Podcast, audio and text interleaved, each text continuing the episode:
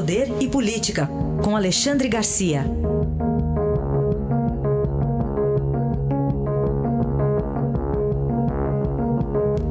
Alexandre, bom dia. Bom dia, Rádio. Bom, bom dia, Carolina. Bom dia. Bom, essa é a última semana de trabalhos no Congresso. É para a gente ficar preocupado, Alexandre? Pois é, vota amanhã o orçamento. Né? E aí a gente não sabe se eles vão querer mesmo uh, uh, fincar pé em 3 bilhões e 800 milhões de fundo partidário, né? ou vão aceitar mesmo a proposta que os governistas estão negociando de 2 bilhões. Eles têm medo que Bolsonaro vá vetar. Né?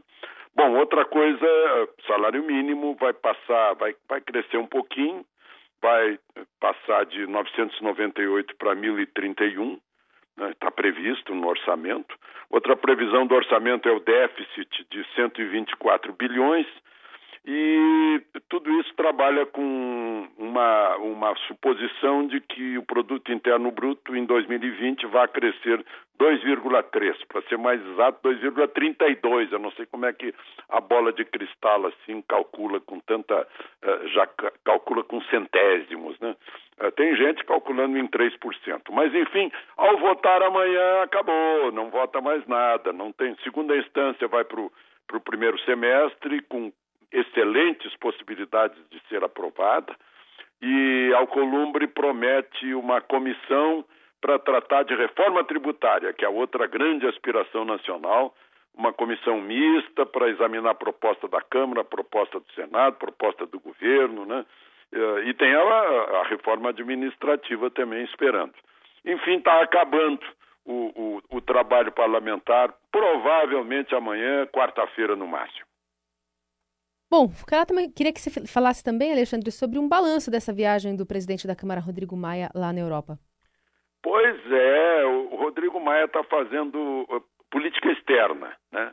A gente fica pensando por quê. Né?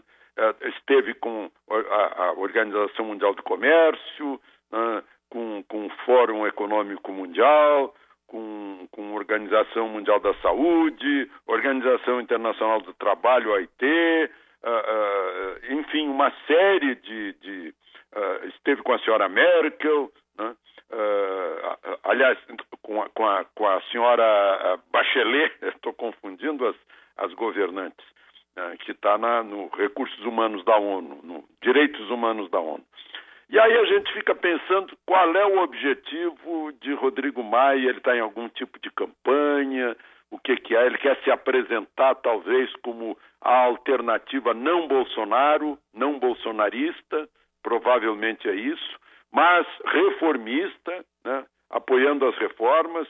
Muita gente o critica, mas ele teve um papel importante, muito importante na reforma da Previdência, na, na, na liberdade econômica, né, e, em muitas uh, reformas que até aquelas que começaram lá com Temer.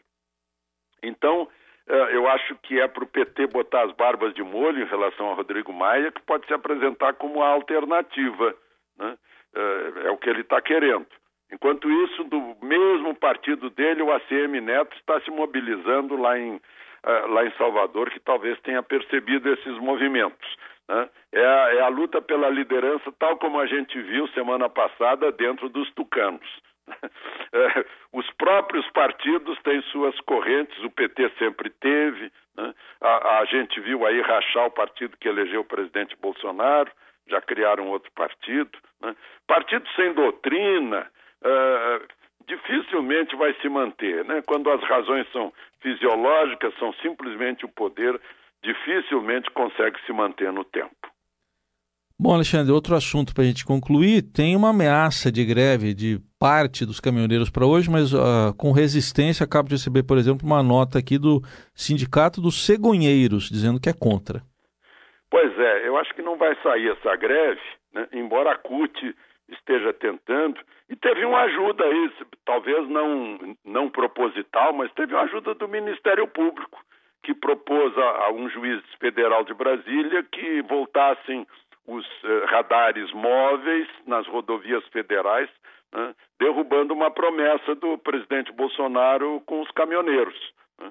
Eh, mas o, O ministro Tarcísio está conversando também, o pessoal da Agência de Transportes Terrestres. Seria uma tragédia se houvesse uma greve parecida com aquela que durou 11 dias em vésperas do Natal. Então, provavelmente, essa, essa tentativa vai ficar só em tentativa e a gente percebe a irresponsabilidade de quem, em vésperas de Natal, né, quando eu vi agora empresas, eh, lojas do interior do país, aí pelo país afora, otimistas, abriram ontem, a partir de quatro da tarde, estão funcionando à noite também, estão sentindo que as vendas uh, estão, estão animadas, né? E se cortar o, o abastecimento dessas lojas, está uh, cortando uma parte do Natal.